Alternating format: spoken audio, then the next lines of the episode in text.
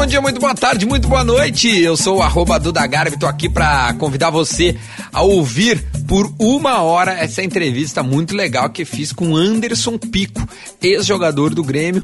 E nessa entrevista ele fala muito sobre seu extracampo e a promessa que foi desde a base do tricolor. Então vamos lá, vamos curtir resenha com Duda Garbi com Anderson Pico. Tudo bem, tudo bem, Duda? Prazer aí enorme estar contigo de novo, cara. Pô, coisa bem boa. Eu vou começar essa conversa nossa te lembrando uma matéria que a gente fez em 2008, mais ou menos, quando tu tava explodindo lá no Grêmio. E aí eu fui na tua casa, cara, e foi muito legal essa matéria. Eu até vou procurar ela para ver se eu posto aqui no canal. E aí eu te enchi o saco, comecei a falar da carreira, como é que tava, não sei o que, e achei uma foto tua com a camisa do Inter na base do. Inter. E essa é a minha primeira pergunta. Eu quero saber a cronologia da tua, né, a, a tua timeline como jogador. O jogador não começa como profissional, começa da base. E como é que foi tua Verdade. base, meu? Como é que foi? Como é que começou?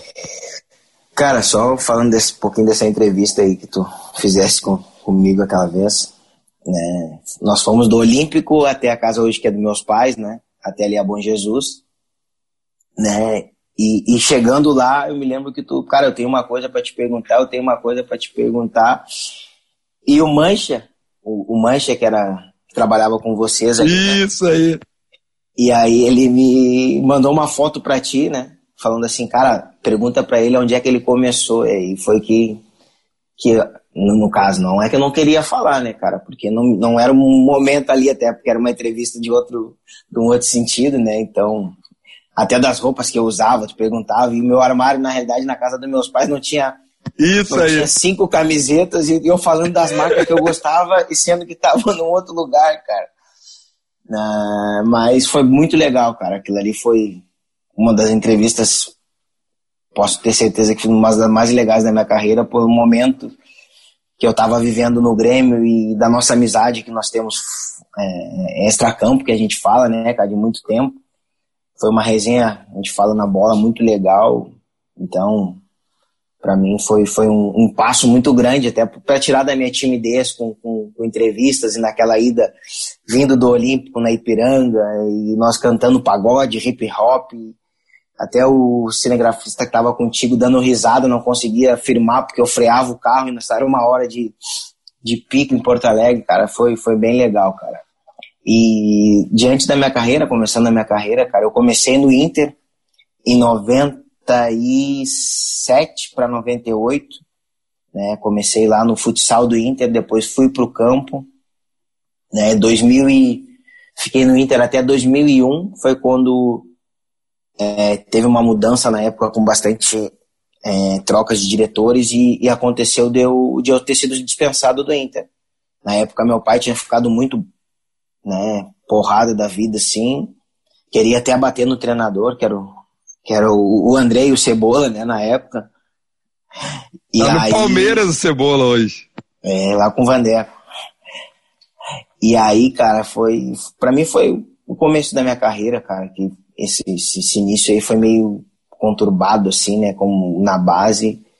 Em seguida, uns dois meses depois, eu não queria mais saber de futebol o meu irmão, um dos meus irmãos mais velho, jogava na base do Grêmio, né, o Daniel. E houve o interesse na época do treinador Marquete, que era treinador infantil para pré-mirim, uma coisa assim, para eu ir pro Grêmio, né, cara? Só que eu era do Inter, né? Então nós sempre tínhamos uma rivalidade é, enorme na base, né, cara? E aí ele me chamou pra ir lá, vem aqui, cara, pô, gosto de ti, vou te dar uma oportunidade, não pode se jogar fora, tu é um menino bom, tu é um... Eu era, eu era ponta esquerda, né, não era lateral ainda. E ele me chamou pra, pra, pra ir treinar lá, e eu me lembro que a gente pegava, um, nós pegávamos um... A Kombi que saía do Portão 7 ali no Olímpico, que era onde era o vestiário das categorias de base todas, para ir pro Cristal. E no primeiro dia eu cheguei da escola, peguei minha mochila, e fui pro Olímpico, né, cara? Quando eu cheguei no Olímpico, eu tava comendo um sanduíche, que não, não deu tempo de almoçar em casa. E comi, eu tava comendo um sanduíche. Quando eu parei no portão, eu vejo o Aloysio, o Paraná, o Luiz Fernando, os guris do meu ano de 88, tudo me olhando assim com umas caras de pitbull doido assim. eu vou. Ô, negão, eles falavam assim: Ô, negão, nós vamos te matar, negão. Nós vamos te matar, o que, que tu tá fazendo aqui? Eu só olhei para eles e fiz assim: hã? E ó, perna para quem te queira, larguei correndo, cara, larguei correndo. Voltei ali pra frente do Olímpico onde passava o T2, né? Peguei o ônibus, cheguei em casa e meu pai falou assim: cara, o que, que tu tá fazendo aqui? Falei assim, pai, pô, os caras queriam me matar lá, cara. Tu acha que eu vou ficar lá? Tinha uns sete, oito caras. Só eu ali, tu acha que eu vou ficar dando sopa pros caras?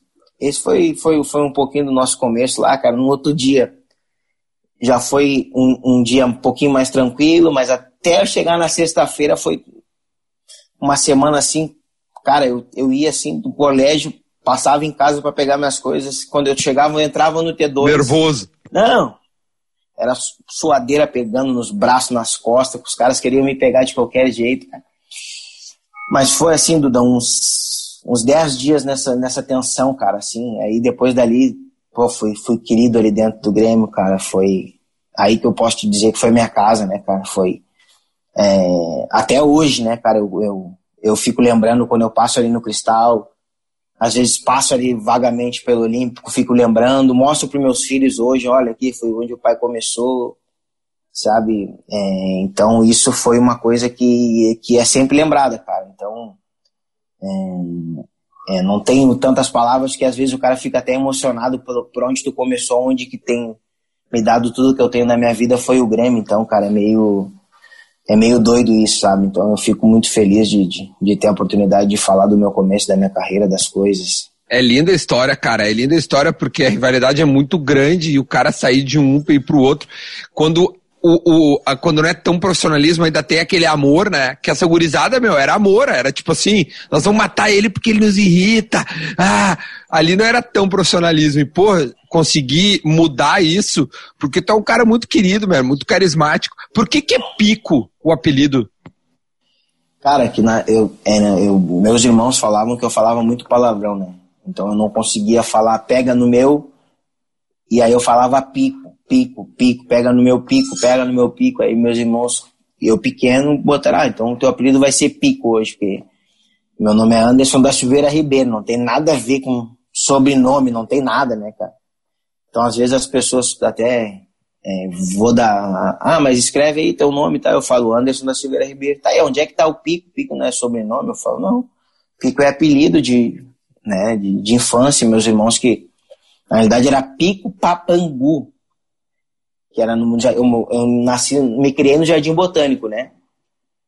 Então todo mundo me conhecia assim como Pico Papangu, o pico doente, o pico que só fala palavrão, só fala besteira. Então todo mundo no Botânico, se falar quem é o Anderson, ninguém sabe quem é, mas falar o pico, pô, aí todo mundo, pô, o pico, esse, o pico Papangu, aquele neguinho baixinho, tal, tal, tal aquele, né, na época todo mundo, ah, aquele neguinho forte, maloqueirinho, é. parrudinho. Era, era, era, eu sou até hoje conhecido assim ali no Jardim Botânico, né, cara? Então. Ah, muito bom, meu. Ô, ô Pico, e, e, e, a base, em termos de promessa, né? Porque, cara, o que se falava de ti na base do Grêmio, a gente falou muito do teu início. Agora já vamos chegando quase no profi. É, como é que foi o Pico na base? Porque tu realmente tinha um, um, se falava muito bem de ti, né, em termos de, de promessa e, e de como tu vingaria. Como é que tu te lembra disso, dessa tua fase de transição entre base para o Profi, que tu sobe, se não me engano, 2007 ali, pode ser? Acho que estou certo, né? Uhum, 2007. É Duda, é que é, é, é uma, uma, base meio conturbada, né, cara?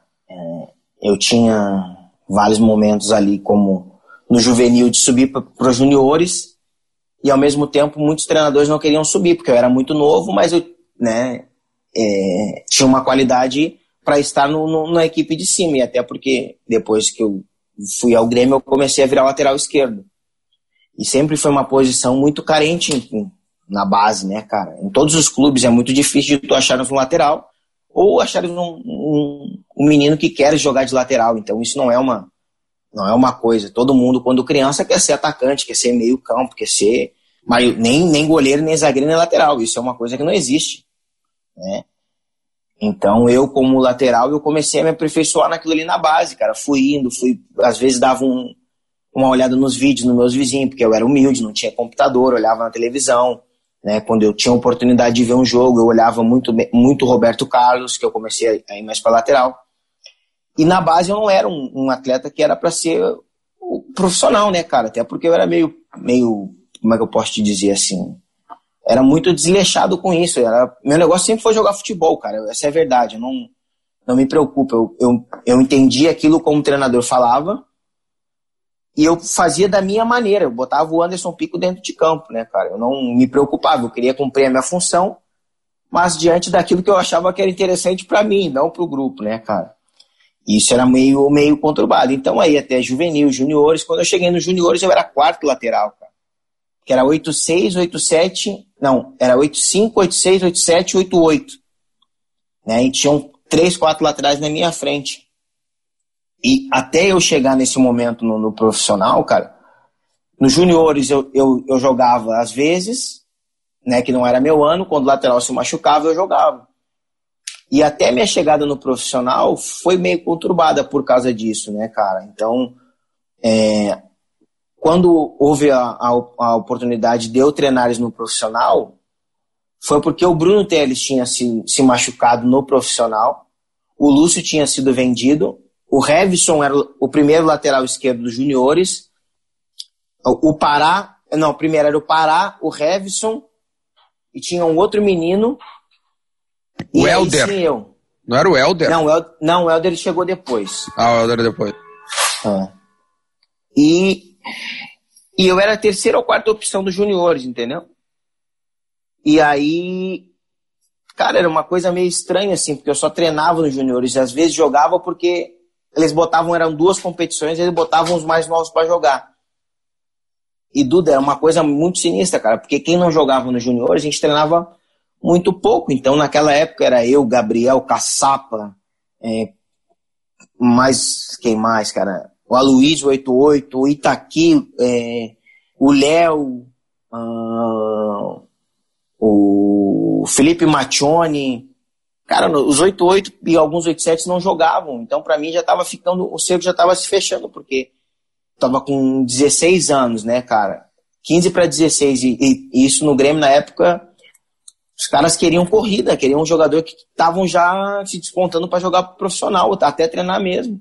E quando houve essa lesão do Bruno Teles e a venda do, do, do Lúcio, eu era a terceira ou quarta opção. Chamaram eu, Léo, Itaqui, Felipe Maccione e Aloysio para treinar com o profissional, aonde hoje é o CT do Inter, lá no Morado dos Quero Quero, porque o Grêmio alugava bastante quando era o, o Foguinho, o presidente lá, que era muito amigo do Rodrigo Caetano e do Pelaipe, né? Acho que até hoje é do Foguinho, aquele centro de treinamentos. E aí nós fomos fazer um treino, cara, com, com um profissional, um coletivo, cara, assim. Tipo, ah, vão, vão lá vocês. O Julinho, na época, falou, ah, vai, vai vocês aí que vocês não estão treinando aí. Pô, e a gente se olhou assim, eu lembro até hoje, o Léo, né? O Léo me olhou e falou assim, ô Pretinho, é, faz o seguinte, mano, é a vida. É o nosso momento, né, meu? E eu falei, tá, Léo, mas como assim? Eu falei assim, meu, faz o teu melhor com a lateral lá dentro da área. O mano não te conhece. Vai para cima do. E eu me lembro que o lateral direito era o, o Patrício. Vai para cima do Patrício. Vai para cima, toca ele para cima, toca ele força nele, que ele vai ficar louco contigo, vai te xingar, cara. Nós chegamos em, lá no CT, já fardamos, e o mano olhando pra gente, quem são esses caras aí? Mas eu não pedi esses jogadores. Eu pedi os, os titulares dos juniores eu me lembro que tinha um diretor que era da base, não, lembro, não vou me lembrar o nome dele, ele falou assim, não, é, o Julinho mandou esses daqui porque os outros vão jogar no final de semana. Aí o mano falou, ah, então tá bom, então, se ele tá menosprezando esses daqui, esses daqui que vão dar que vão dar fruto pro Grêmio lá pra frente. Cara, ele falou assim, na lata, assim, do diretor. E aí a gente fez um coletivo, cara, no time de baixo, fui, fui bem pra caramba. O Léo, o Itaqui, o Aloysio, o Felipe, né? Cara, nós somos muito bem. Pô, todos vingaram, assim, entre aspas. Porra, o Matione nem se fala, foi pro Milan. O Léo tá no Cruzeiro há 10 anos. 10 o, Aloysio, o Aloysio fez história na China, né? Até vai jogar, acho que na seleção. O, o, o Itaqui rodou, mas, porra, um jogador de qualidade. Uma canhota, olha, chata. E tu nem se fala. Então, porra, cinco caras que viraram, meu. E foram os cinco que subiram, cara. E no final do treino eu só me lembro assim, o Mano Menezes falando assim, ó. É, quando vocês voltarem lá, vocês conversem com o seu Verade. o falecido Verade, né? Eu falei assim, ah, tudo bem, professor? Ele falou assim, não, você só converse com ele que ele já sabe o que tem que fazer. Cara, a gente voltou no ônibus, voltamos de lá da Alvorada, e voltando, rindo, pô, todo feliz. Cara, não pra caramba, velho. Será que o homem vai deixar a gente no profissional? Será que a gente vai deixar no profissional? Chegou ali no vestiário do profissional, o seu Verade só fala assim, ó. Uh, a partir de amanhã vocês começam a fardar aqui com, com o profissional. Você só tem que buscar as chuteiras de vocês e se apresentar aqui todo dia. Tem que estar uma hora quase antes do treino para fazer academia, as coisas todas. Nós se olhando assim, será que é verdade? Será que é verdade tudo isso, cara? Ou ele tá mentindo pra gente? Cara, a gente saiu dali, na época, é, eu até ficava, eu morava no Olímpico, né, para não voltar para casa tarde, eu dormia no, na concentração, né, ia para a escola de manhã. Nesse período eu já estava praticamente sem escola, já porque eu só estava focado em treinamento, treinamento, treinamento, cara. No outro dia a gente acorda assim, vai tomar café, já a tia do refeitório fala assim: não, não, vocês no refeitório do profissional. A gente se olhou assim: caraca, mas será que a gente está no profissional, velho? Eu lembro até hoje, o Léo, o Léo é um monstro, né, cara? O Léo falava assim: ô neguinho, não acredito, cara, a gente vai tomar café no profissional, olha ali quanta fruta, pico, olha ali quanta coisa, cara. Pô, sabe, profissional era um banquete, né, cara? Os caras eram tratados de que nem rei, são tratados que nem rei, né, cara? E, poxa, aí a gente foi pro refeitório do profissional, os profissionais olhando pra gente, ó, show, moleque, serve lá. Serve lá suco pra gente. A gente, claro, pô, serve correndo, pô. Hoje não existe mais isso, né, né? E, cara, foi ali, depois no segundo dia de treinamento no profissional, a gente se olhando e o mano falando assim, ó, a partir de hoje, eu decidi, vocês vão, vão ser reintegrados ao meu profissional, agora é com vocês. Vocês estão no, vocês estão no profissional. E aí ele falou isso pra gente na sequência, assim, uns meia hora depois, entra o Julinho Camargo no vestiário do profissional. Pra ir falar com o mano, não, mas não foi esses atletas que eu mandei para vocês. Não foi. Era pra ir esse, esse, esse, esse, esse. Aí o, o mano e o Severdade falam, não, não. Era esses daqui mesmo que a gente queria, não eram os outros. Tipo, cara, o Julinho ficou assim meio. No, no momento ficou meio chateado, não sei se essa é a palavra, mas, cara, foi. Depois dali, em 10 dias, eu já eu fui o. Eu assumi a titularidade no profissional. Porque foi mas, embora o Lúcio, porque o Bruno Teles machucou. E eles, na realidade, tinham feito um primeiro jogo com o Patrício jogando de lateral esquerdo, porque não tinha lateral esquerdo, porque os caras ainda não sabiam se eu ia aguentar ou a pressão, até por ser muito novo é, diante da situação, né, cara? E aí foi que o mano falou assim, cara, chegou tua hora. E eu lembro que ele, num treino, ele pegou e falou pro Júnior Botelho, não sei se tu lembra dele, Juninho Botelho. Claro, pô, canhotinho. O Botelho, o Botelho subiu para treinar com um profissional, e no meio do treino, dentro do Olímpico, ele olha assim para dar o time titular e fala assim pros caras e pro Botelho. É...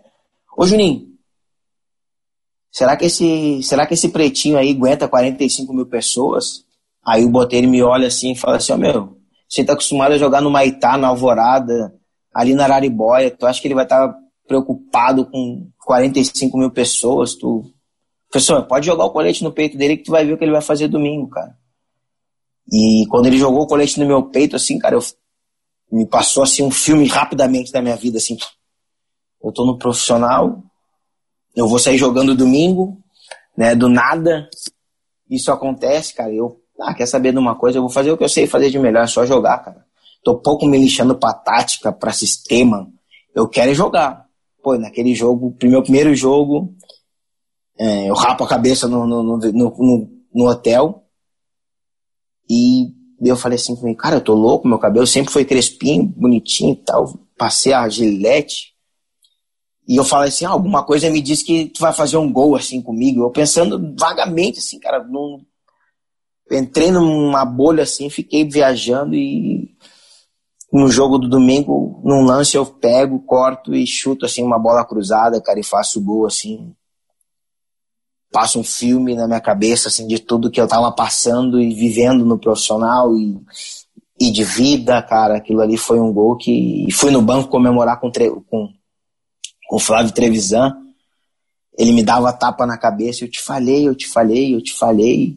acredita em ti, tu é um, um baita jogador, cara. E depois dali, porra, cara, só comecei a decolar dentro do Grêmio e, e em 2007 joguei todos os jogos, né? Depois 2008 foi um ano também mais ou menos no começo bom, depois né, teve alguns percalços aí na, na situação, mas calma, é, acontece, né, cara?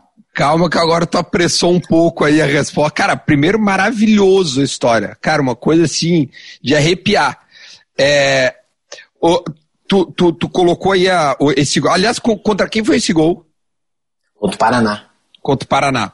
É, é, tu, tu, por, por essa estreia, tu cria uma expectativa. Tu cria uma.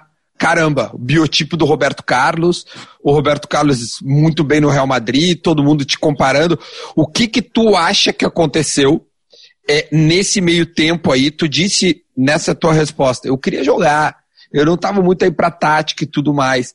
É, tu acha que isso pode ter mexido na expectativa e realidade do Pico para o torcedor e, e para o Grêmio?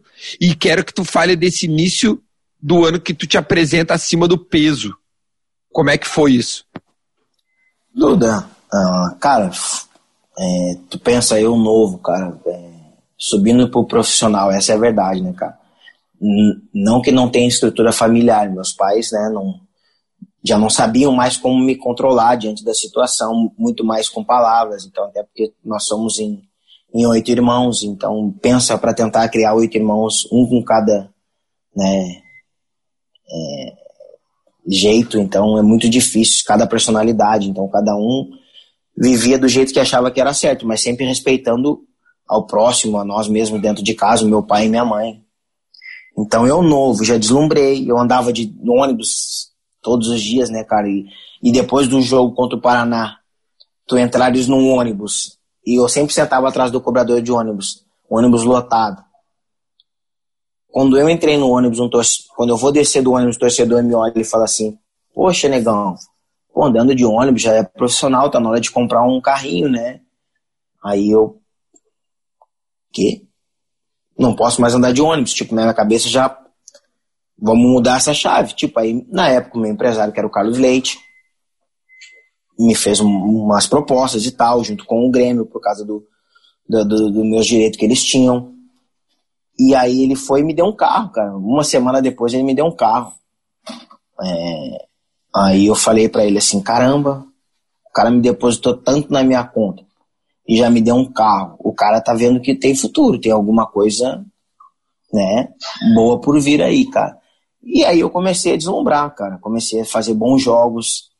É, a comparação era. Todos os jogos que eu jogava era comparação com o Roberto Carlos, porque o mesmo porte físico, as mesmas características, só que eu sou, sou destro, né? Por ser lateral esquerdo, eu sou destro. Mas com os mesmos. Desculpa, os mesmos padrões dele, tudo, muito parecido. E eu também me espelhava, me espelho até hoje muito nele, cara. E aí comecei a deslumbrar em carro e né? Fora é, a vida, noite, bebida, era uma coisa que as, as meninas eram, eram muito mais fáceis. Cara, aí comecei a deslumbrar, noite sem dormir, sem, sem acordar cedo. É, o cara vai ficando, né? Vai achando que tu vai, ah, vai aguentar hoje. Ah, hoje não tem problema, pode ir. Amanhã tu vai ter força para treinar, cara. Só que chega uma hora que o corpo não aguenta mais. Né? Graças a Deus eu nunca tive uma lesão muscular grave, né, cara, por causa disso. E aí nesse momento, cara, eu comecei a ver que eu tinha que dar uma pisada no freio. Só que eu pensei comigo, ah, já tô no profissional, já ganho um bom salário, em dezembro eu entrei de férias, né? Fui pra praia aqui em Tramandaí, fiquei aqui na praia e tal, aquela coisa toda. Eu voltei para Porto Alegre antes de começar a, a pré-temporada, eu comecei a exagerar, cara, achando que não ia andar nada. Pô, meu corpo era novinho e tal, com 17 para 18 anos e tal, aquela coisa de saradão, bonitão, meio tá, tá. Meu, não aconteceu, aconteceu tudo ao contrário. Fui me apresentar, apresentei com 4, 5 quilos acima do meu peso, né, e inchado, porque, né, vou te mentir, muito mais por causa da, da bebida, né, não pela comida e sim pela bebida que deixava inchado e, e tu não correr, tu não fizeres nada. sabe que tu vai virar um, né, a gente brinca, tu vai virar um sapinho boi, né, cara? Então, e, e como eu tenho esse, esse biotipo de não ser uma pessoa magra, mais entrocada, e me aparecia muito mais. E quando eu me apresentei para ir para, nós fomos para para Serra, né, cara, lá para Bento, pô, me apresentei inchado, cara. Isso para mim foi um, entre aspas, foi um baque assim, mas só que eu eu sou titular do Grêmio, não tenho nenhuma sombra. Eu sei que os caras não vão contratar ninguém, porque eu sou uma, eu sou o próximo na minha cabeça, eu sou o próximo a ser vendido, né? Então, pô, eu tava assim achando que eu era já o, o feraço do profissional, né, cara? Essa é a verdade. E nesse momento foi quando começou a, o ano. O Helder chegou, né? Já, já tava nos juniores do Grêmio, e aí foi pro profissional. E aí eu vi que eu tinha uma sombra muito, muito grande, porque ele era um, um jogador de bastante vigor físico, eu muito mais qualidade, não com tanto vigor assim, mas com mais com qualidade, com mais tranquilidade, com mais sabedoria. E aí eu fui vendo que foi fechando o cerco, ele foi vindo, foi vindo, querendo passar, querendo passar. E aí fui, janeiro, fevereiro, fui, comecei bem o Brasileirão, comecei tudo. Começou aqueles altos e baixos. Foi aí foi acontecendo mesmo a, aonde que me pegou bastante, cara. Final ali de 2008, eu já estava no banco de reserva e era o e era o Celso, se eu não me engano. E aí ele já começou a me botar de lado, já começou a me botar de lado já foi entrando novembro, dezembro, quando fomos entrar de férias, é, o diretor fala assim para mim, Anderson, uh, o Celso não vai contar contigo ano que vem. Aí eu, quê? Não, ele não vai contar contigo ano que vem. Eu falei, caraca, e agora o que eu vou fazer? Aí que foi cair minha ficha, Duda, assim, entre aspas, né, cara, não foi cair a ficha 100%, porque eu tinha um contrato longo com o Grêmio. Se eles me emprestassem eu não tava nem aí, essa é a verdade. O salário segue daí, né? Porque o, segue, o clube segue. detentor, então tu poderia rodar e o salário ia cair igual, né? E o teu contrato era até final de 12, tô certo? Isso, até isso final aí. de 12. E aí tu e roda, aí né? Isso? E aí eu comecei a rodar, cara. Foi onde minha ficha. Hum, foi para um. Nem a gente fala, eu fui para um mundo do Bob, cara. Eu comecei a viajar, não saber o que que eu queria, se eu queria jogar, eu ia para um clube, eu fui para o Figueirense e joguei poucas partidas, porque eu não queria, não estava interessado em jogar, né? Então só queria outras coisas, né, cara, da vida. Voltei para o Grêmio, o Grêmio falou que ia me reintegrar em 2009, não me reintegrou, fui emprestado de novo. E eu fiquei nesse período, cara, acho que eu rodei aí, se eu não me engano, uns, posso te dizer, uns 6, 7 clubes assim, até 2000 e 11 para 12, pode ser. 12. É, aí foi que eu, que eu vi que tava, o cerco já estava fechando e eu, sem saber de nada e tudo é, meio doido. E aí eu já tinha, um já tinha saído do Carlos Leite por dessas situações de eu estar tá rodando muito. E aí eu tinha um, até hoje tem, que é o Guaraci, que é um amigo, que foi um, dos meus primeiros empresários. E ele me fala assim, cara, foca, cara, sai fora para com isso, tu não. Tu tá, tá estragando a tua carreira, daqui a um pouco tu vai parar de jogar cedo, e tu sabe que isso é ruim para ti, tal, tal, tal. E aí foi que a gente, quando eu, em 2012, a gente começou a fazer um trabalho, eu comecei a fazer um trabalho com o Diego Melo. Né? Comecei a fazer um trabalho assim, focar, focar, focar, focar, focar, focar. Não por causa que já estava acabando o meu contrato, sim porque eu tinha entendido que eu estava fazendo de mal para mim mesmo, não estava fazendo para ninguém. O que eu estava fazendo era só mal para mim, que era engordar, que era, era beber todos os dias, era acreditar que, que nunca vai faltar dinheiro, que as coisas vão sempre girar em, em torno do pico, as pessoas vão sempre ser em torno do pico. E nesse momento eu vi que eu já estava ficando sem ninguém, meu. Já estava assim, é, com coisas assim ruins, né, cara? Com a imagem ruim dentro do futebol, de eu ser um jogador jovem que já teve oportunidade, isso, isso, isso, e não conseguires dar, dar um passo a mais. E nesse momento foi que eu vi que, cara, eu sei que faltam dois meses para acabar meu contrato. E aí eu vi que eu tava é, fora do, do, do, cenário, cara. E aí eu fui no Grêmio, faltando um mês para acabar meu contrato.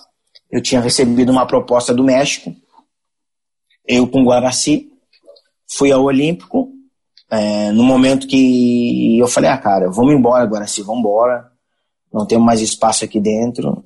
E eu cheguei duas horas da tarde numa quarta-feira, no Olímpico, e chamei, falei com, com, com, com o seu Paulo Pelaipa, eu falei, seu Paulo, posso conversar com o senhor?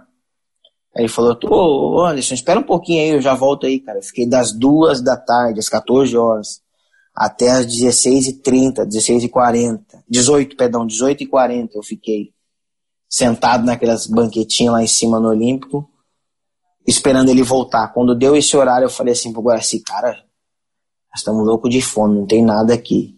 Vambora. Ele falou assim, não, não, só saia daqui com uma resposta do, do, do, do seu Paulo hoje. O seu Paulo chega, entra e chama nós assim na, na sala dele. Pô, desculpa a demora que eu tava resolvendo algumas coisas aqui dentro, tal, tal, tal. Aí a primeira coisa que o seu Paulo pega e olha para mim e fala assim, é, ele tinha que me chamar o Pretinho. Hum, tu tá meio, tu tá diferente, o que que tá acontecendo contigo? Eu falei assim, seu Paulo, não tá acontecendo nada. Eu só tô treinando afora, só porque eu vim aqui na realidade pedindo a minha rescisão de contrato desse um, um mês. Aí ele me olhou assim, rescisão? Tá maluco? Nós não vamos te dar rescisão. Não tem como eu te dar rescisão. Se eu te der rescisão, eu vou ter que pagar um monte de dinheiro para ti. O Grêmio não tá a fim de pagar. Mas faz o seguinte, levanta aí um pouquinho. Eu falei assim, pra quê? Levanta um pouco aí. Não confia em mim? Eu falei assim, confio. Então levanta a camisa. Quando eu levantei a camiseta assim, ele me olhou, puxou o telefone do gancho assim. Não, ele tá aqui sim, tá aqui sim. Só um minutinho. Alisson, desce lá no vestiário lá agora e vai falar com, com o Vanderlei lá. O Emerson e o Roger estão ali no portão para conversar contigo. Eu falei assim, como assim, seu Paulo? Eu vim aqui pedir minha rescisão, cara. Eu quero ir embora. Ele falou, tá, mas como tu quer ir embora? Tu vai para onde? Eu falei assim, vou pro México. Eu tenho uma proposta do México, cara. Né? Sabe que não tem. E era uma proposta muito boa financeiramente. De dois, três anos de contrato, tudo. Pô, eu falei assim, cara, como é que eu não vou aceitar? Eu tô sem jogar já dois meses, né? Porque eu, três meses que já tinha acabado o gauchão. Eu tinha feito o gauchão pelo São José aquele ano. E eu falei para ele assim, não, não, não, quero ir embora. Aí ele só olhou para mim assim, tu não confia em mim? Eu falei assim, seu Paulo, eu confio no senhor, mas eu quero ir embora. Ele falou, faz o que eu tô te falando, meu filho, vai ali. Olhei pro meu empresário, meu empresário babando assim, de raiva, assim. Tu não vai fazer isso, tu não vai fazer isso, tu não vai fazer isso. Eu falei assim, só um minutinho. Peguei, desci, parei no portão ali na, no Olímpico, naquela gradezinha que ficava, fica ali na frente do vestiário. O Roger e o Emerson me olharam assim, falaram assim, bem assim, cara, teu santo é muito forte. Aí eu peguei assim, meu santo? Que santo, cara? Putz. Ah, vai lá. O homem quer falar contigo ali. Boa sorte. Aí entrei na porta, falei com o Pedrão, falei com o Fernandão, os caras, vai ali na, na, na, portinha dele ali. Aí eu, tá, tá, tá, tá, nada. Tá, tá, tá, tá, na, na terceira eu bati ele, entra! Era o Vanderlei, eu falei assim, caraca, eu abri a porta assim, ele de toalhinha. A cena foi muito engraçada, né, cara? Ele de toalha assim, me olha daquele jeito. O que, que, que você quer, filho? Aí eu falei assim, eu não sei. O que, que vocês querem comigo? Eu não sei de nada, não, não tô sabendo. Aí ele me olha assim, já me falaram de ti, já me falaram um monte de coisa, falaram que tu é um jogador fora do comum, tu bate com as duas pernas, só, só, toma, só toma cuidado para não cair se tu bate com as duas pernas. Mas faz o seguinte, não, eu não sou muito de dar papo, eu sou de trabalho. Tu quer trabalhar? Aí eu falei assim, lógico. Ah, então tá. Quer trabalhar mesmo? Falei, sim, senhor, professor, eu quero trabalhar. Então tá bom. Vai ali fala com o senhor Verardi, comigo tu não tem mais nada para falar. Aí eu falei, só isso? Tu quer mais o quê, garoto? Sai fora. Sai, sai, sai, sai, sai. Sai da minha sala, sai, sai, sai, sai. Me chutou assim da sala dele. Eu, na frente era a sala do seu Verardi. Bati na porta, entrei o seu Verardi, ó. Amanhã, já tá sabendo, né? Nove horas, tu pega o teu material. Nove horas tu te apresenta aqui, nós vamos fazer as medidas, vamos fazer tudo contigo. Uh, tu vai ser reintegrado ao grupo. Eu falei assim, seu Verardi, mas falta um mês para acabar meu contrato, eu vim aqui pedir rescisão. Aí o seu verdade me olha assim, falei assim, tu quer ir embora? Eu falei assim, seu verdade, eu querer eu não quero, mas é uma opção que eu tenho. Eu não sei se eu vou jogar aqui lá, eu sei que eu vou jogar, cara. Aí ele falou assim, meu filho, tu sabe que tu é cria, da, tu é cria do Grêmio, cara. Tu sabe que tu é um, um excelente jogador, tu sabe que o que te estraga hoje, tu sabe muito bem o que que é. Então eu não vou tocar no assunto, tu já é, já é, já é de maior agora, então tu já sabe o que tu tem que fazer. A partir de amanhã tu tem que estar aqui todo dia às 9 horas da manhã. Aí no outro dia, aí eu subi, perdão, voltei para a sala lá do, do Pelai. O seu Paulo me olha. E aí gostou? Eu falei assim: É, gostar eu não gostei, né? Mas. E eu falei assim: tá, mas seu Paulo, vai faltar um mês para acabar meu contrato, cara. Falta um mês para acabar meu contrato. Anderson, faz o que eu tô lhe falando. Eu falei assim: tá bom. Então tá. Aí meu empresário fala: tá aí. E aí eu falei assim: agora sim. Seguinte, eu tenho que estar aí amanhã às 9 horas da manhã. Cara, ele me xingou tanto, tanto. Não falou ali na frente, mas por dentro ele tava assim, assim, moendo para me pegar, cara. Assim, eu falei assim, entrei no carro dele, ele, ele me xingou tanto, minha mãe, até meus antepassados, ele falou tanta besteira, velho. Ele me xingou, me deixou em casa. Cara, tu não sabe o que tu fez, nós perdemos uma situação muito grande, não sei o que. Eu falei assim, calma, cara. A gente já tá aqui, a gente não tem nada a perder, a verdade é essa. O que, que tu quer que eu faça? Agora tenho que esperar um mês. se eles não, se não a rescisão não vem, eu espero um mês eu tô livre, sou jogador livre.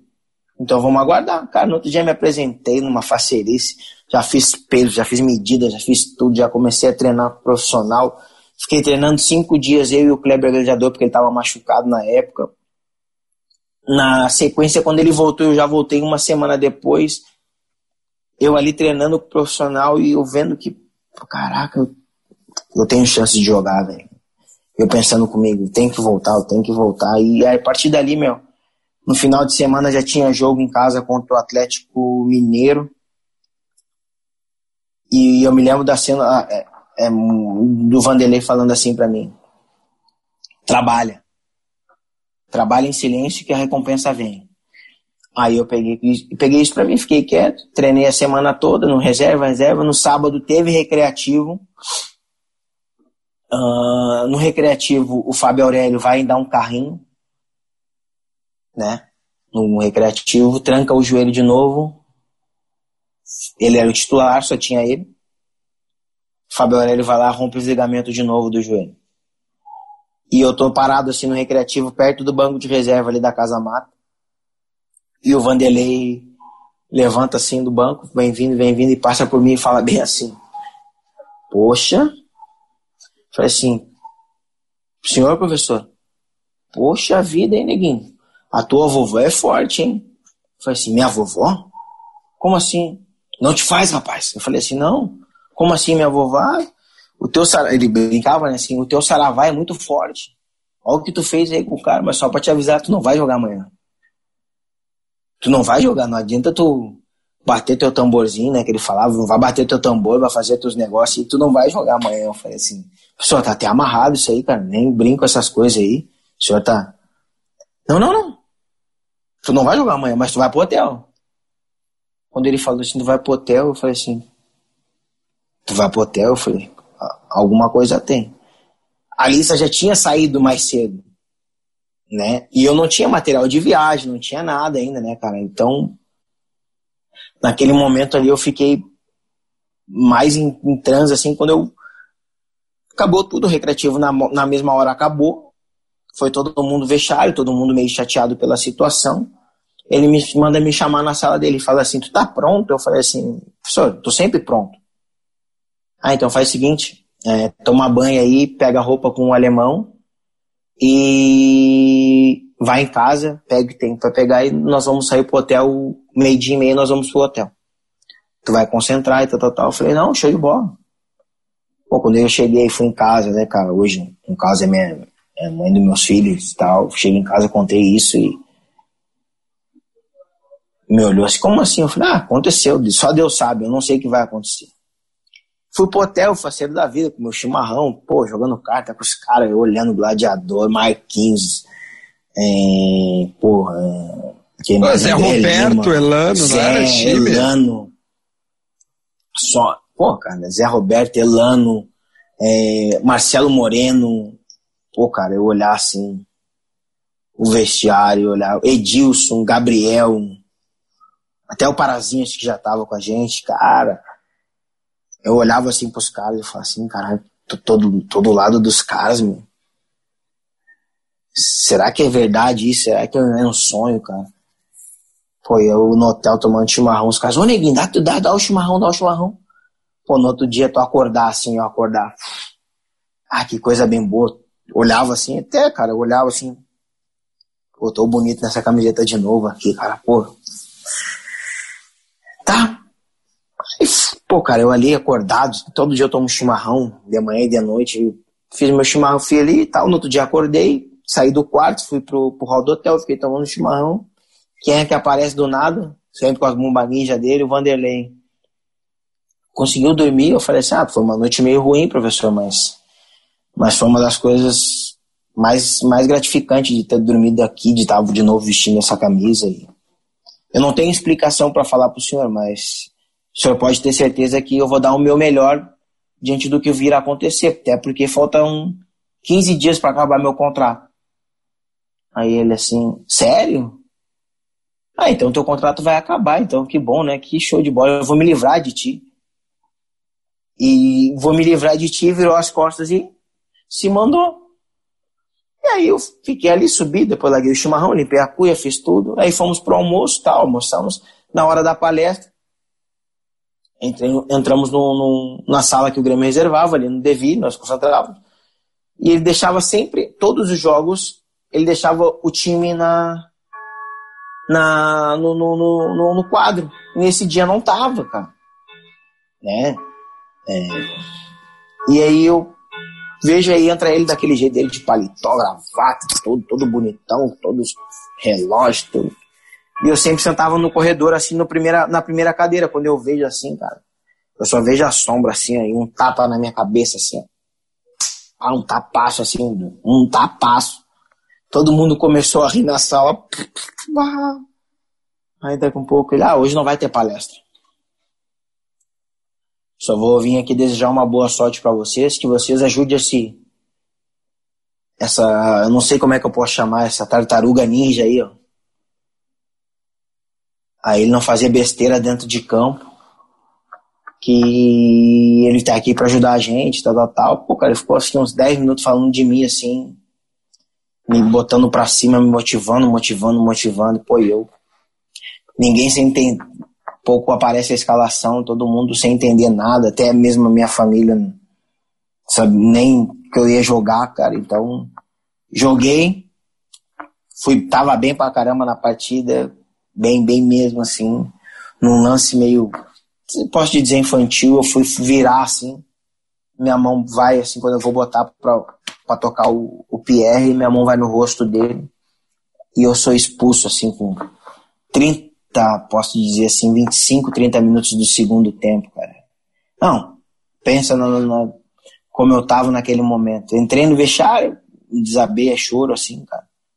O Moacir vem, assim, que é o mordomo lá do vestiário, o Moacir vem e fala assim, ô negão, levanta a cabeça, pô, tô vendo aqui o jogo aqui, tu não foi, tu não fez nada, cara.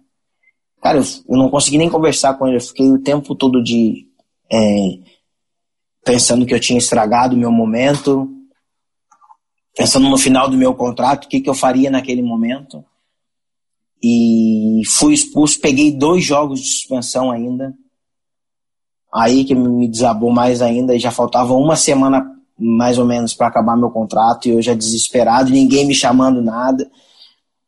E todo mundo ali, um, dois jogadores indo renovar e eu desesperado naquele momento, cara, eu falei assim, ah, acabou. Agora esperar, vamos ver se vai ter outra proposta de algum clube e vou seguir minha vida, cara. Faltando acho que dois dias assim para acabar meu contrato. O Vanderlei fala assim, tu tá bem? Eu falei assim, tô bem, professor, tô bem. Tá, mas por que, que tu tá com essa cara de abatido? Eu falei assim, poxa, é um clube que eu amo, um clube que eu fui criado aqui dentro. é, ninguém me chamou ainda para renovar diante de tudo isso, né, cara? Aí ele falou assim, como ninguém? Eu falei assim, é, ninguém me chamou. Aí ele, não, mas fica tranquilo. Se não te chamar agora, não vão te chamar mais. Cara, fica, ele falou assim, fica tranquilo. Se não te chamar agora, não vão te chamar mais. Pô, imagina meu coração. Aí, cara, acabou ali, fui para casa. No outro dia eu chego de manhã, a primeira coisa que que eu entro na sala do seu Verade, seu Verade me dá bom dia e fala assim, ah, neguinho, meus parabéns. Ah, só assina aqui. Eu falei assim, como assim? Não, só assina. Só assina que tu tá com um contrato renovado de mais dois anos, dois anos e meio, né? Então, é, assina aí e fica quieto, não fala nada. Não discute de salário, não discute de nada. Se te servir, tá bom. Eu falei assim, ah, falei assim, isso é verdade, para mim tá ótimo, cara, não interessa quanto eu vou ganhar. Importante é eu estar aqui de novo aqui dentro, tendo a oportunidade de estar mostrando meu futebol, de um amadurecimento como homem, amadurecimento como pessoa, como pai. Então, depois daquele momento ali, cara, assim, tudo começou de novo a, a florescer dentro de mim, assim, que era um clube que, que não tinha como eu deixar escapar a oportunidade de, de estar ali. Né? E, e 2012 é o ano em que tu vai muito bem. Vai muito bem mesmo. Eu tava dando uma olhada, tu chegou a liderar a bola de prata no Brasileirão.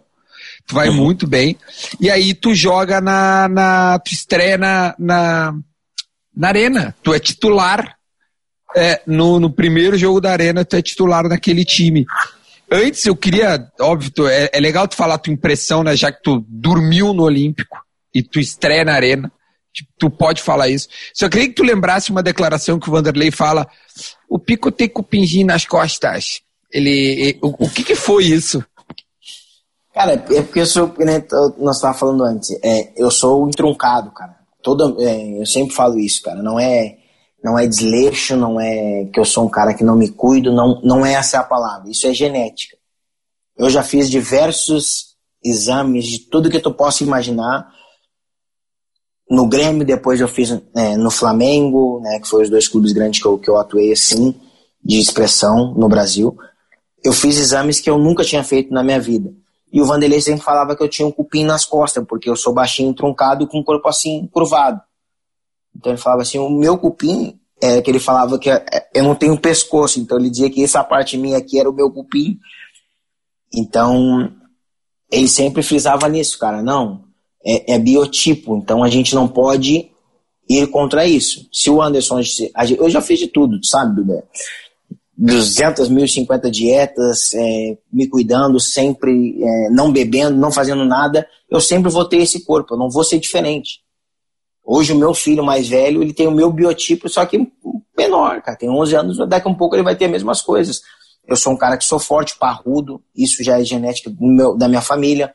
Os meus irmãos hoje, se eu te mostrares uma foto, são todos iguais.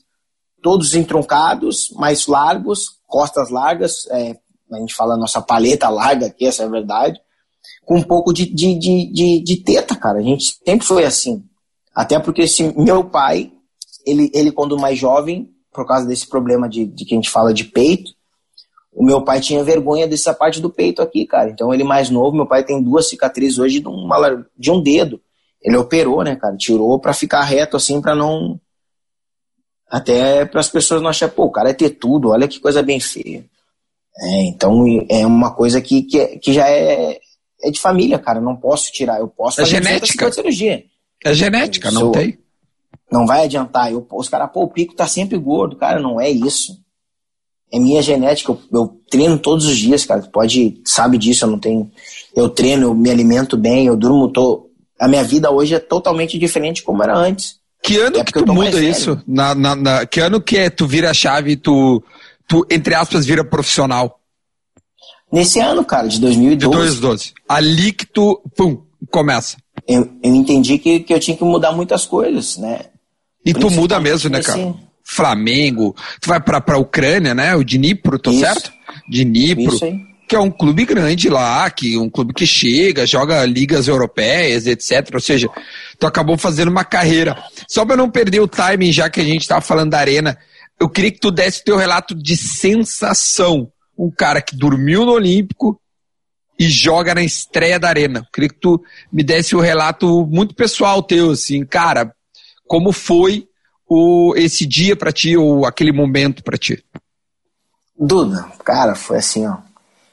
Uma semana antes a gente tinha feito o jogo, o Grenal, o último Grenal, na, no Olímpico, cara. Já tinha sido um, penso, é, para o meu. Depois, para eu, eu falo, brincar com meus filhos, fazer meu livro da minha vida dentro do futebol, eu posso contar que eu encerrei, eu encerrei o Olímpico e inaugurei a Arena, né, cara? Isso tem até gravado isso, isso não tem como. Eu tenho um capacete da Arena, eu tenho um pedaço de, uma parte do Olímpico, então.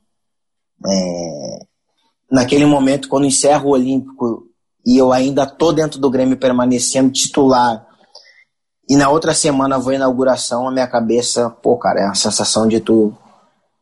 Tipo assim, é, já tô realizado com tudo, sabe? Assim, de, de um momento único, que sem tu entender nada, tu tá fazendo parte daquilo ali. Mas depois que tu, tu, tu, tu vai vendo tudo, tu sabe que não é nada é por acaso, né, cara? Tudo tem uma, uma, uma, uma, uma parte da vida que o cara vai vendo e vai, vai descobrindo por que que tu faz parte daquilo ali. E eu fui escolhido, cara, por Deus aí, por, por eu estar ali naquele momento, inauguração da arena com a camisa 29, sem entender nada mesmo, entrar no, na, na arena e olhar para aquele estádio doido, todo cheio, cara. A grama ainda não estava 100%, mas é, e tu olhar para trás, veres que tu é uma cria da base, dormir embaixo de uma arquibancada lá e tu, e tu entrares na arena no primeiro jogo de inauguração, cara, é um. É que nem a gente falou um dia, foi, é, é para é pra poucos, né, cara? Ainda mais eu cria, naquele momento, se eu não me engano, eu sou o único cria da base. Eu, eu acho que é tu e o Simon só. Eu acho que era tu Isso e o Simon. Mesmo. Tu e o Simon. O, Fernan o Fernando também. Uh, o, o, Fernando joga. O, eu não lhe lembro se é o Groy o goleiro. Eu acho que não era o Groy. Eu vou pegar. A estava no banco. Isso. E aí era, era Pará, o Erley, é Simon, tu. Eu. Aí tem. Acho que o Leandrinho Fernando, também joga. O Leandrinho também joga. Joga.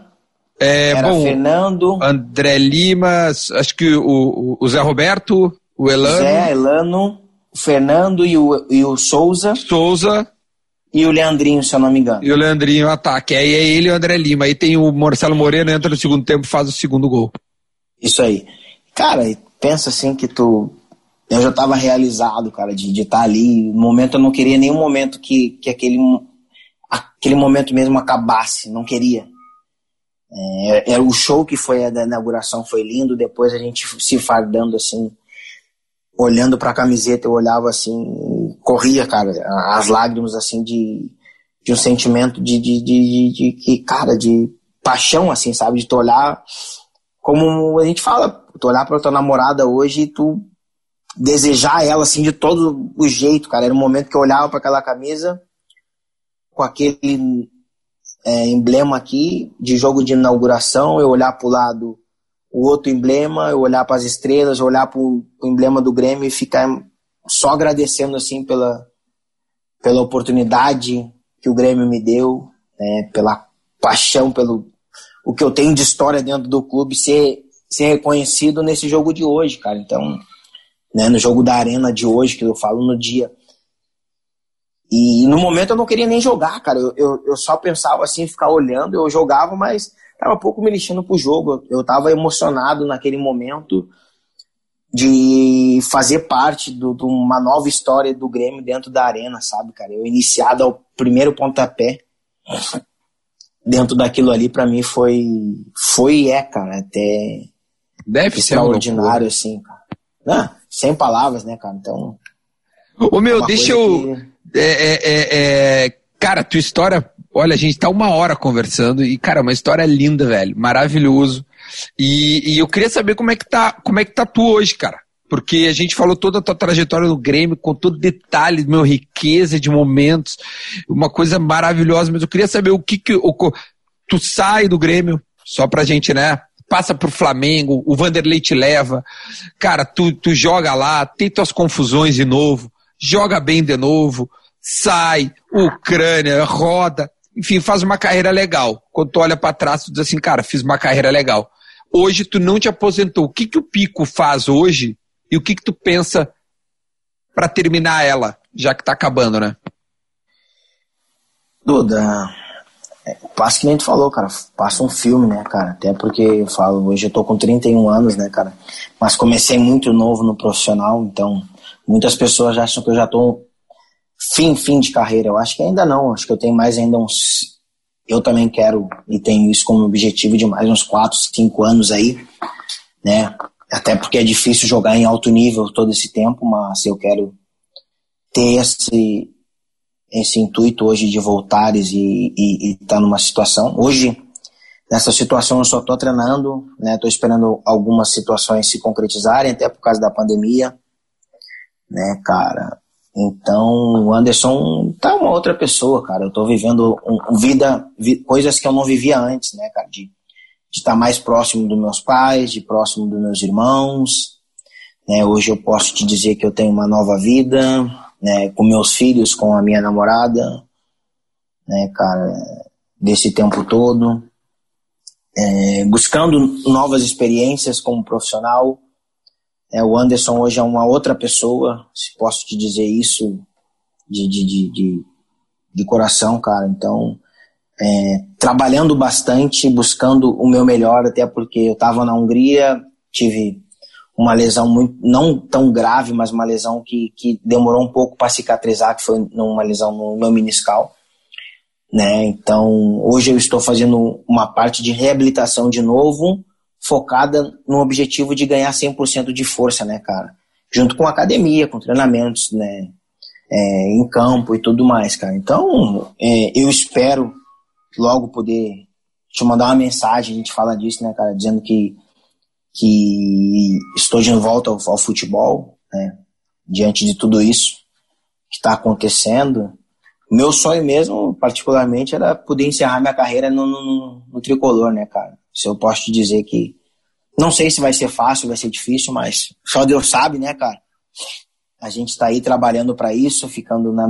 Não te digo na melhor forma, porque é diferente de trabalhar num, no campo ou em qualquer situação do que uma academia, tu não tens o mesmo prepara preparação.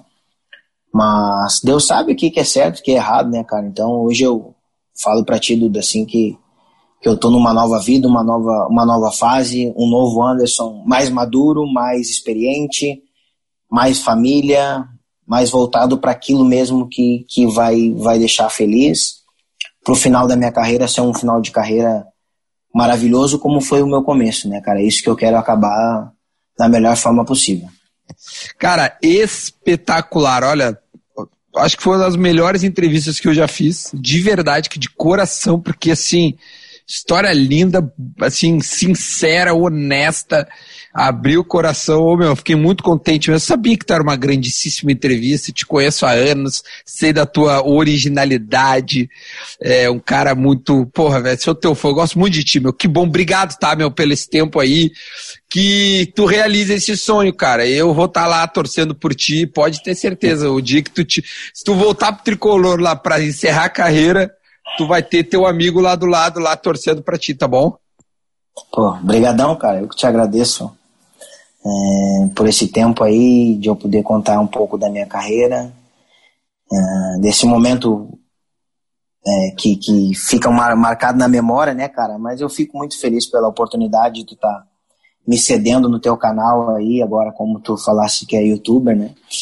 É, isso é a melhor coisa que tem, tu é uma pessoa de um coração extraordinário, né, cara? Não por ser comentarista hoje, ser, ser tudo que tu é que tu já que a gente já sabe, né, cara? Então, é mais uma vez te agradecer pela oportunidade, pelo, pelo momento, que tu tenha sucesso também no, no, na tua carreira como, né, tu tens aí um amigo, um parceiro para todo momento e que tu sabe pode contar comigo, ligação, tamo junto, Instagram.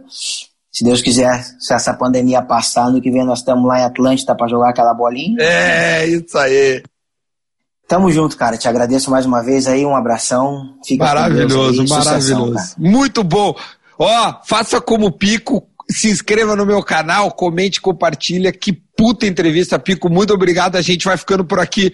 Tchau, gente. Abana lá pro pessoal, Pico. Valeu. Abração, valeu. Tchau, tchau. E aí, finalizando agora este grande bate-papo muito legal, de certa forma emocionante, com detalhes, riqueza de detalhes, se a gente ouviu o Anderson Pico. Me siga nas redes sociais, arroba Duda Garbi no Instagram e também no YouTube. Tchau!